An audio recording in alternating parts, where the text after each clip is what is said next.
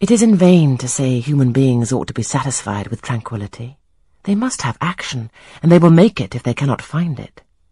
Millions are condemned to a stiller doom than mine, and millions are in silent revolt against their lot.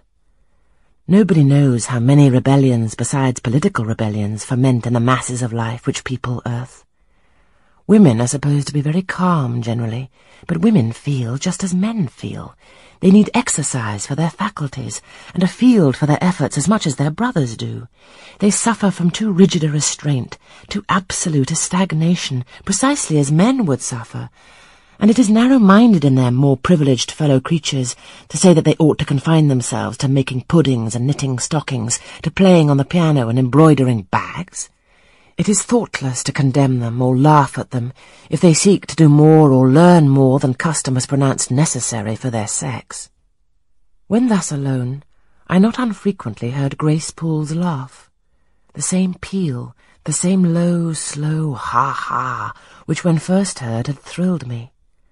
I heard, too, her eccentric murmurs, stranger than her laugh.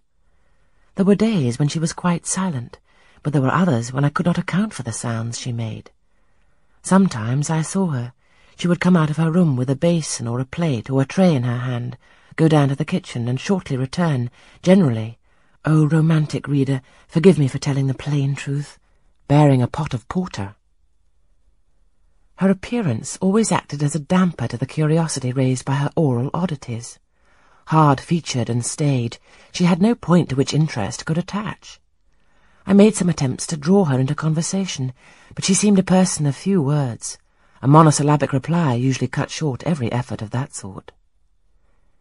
The other members of the household, viz. John and his wife, Leah the housemaid, and Sophie the French nurse, were decent people, but in no respect remarkable.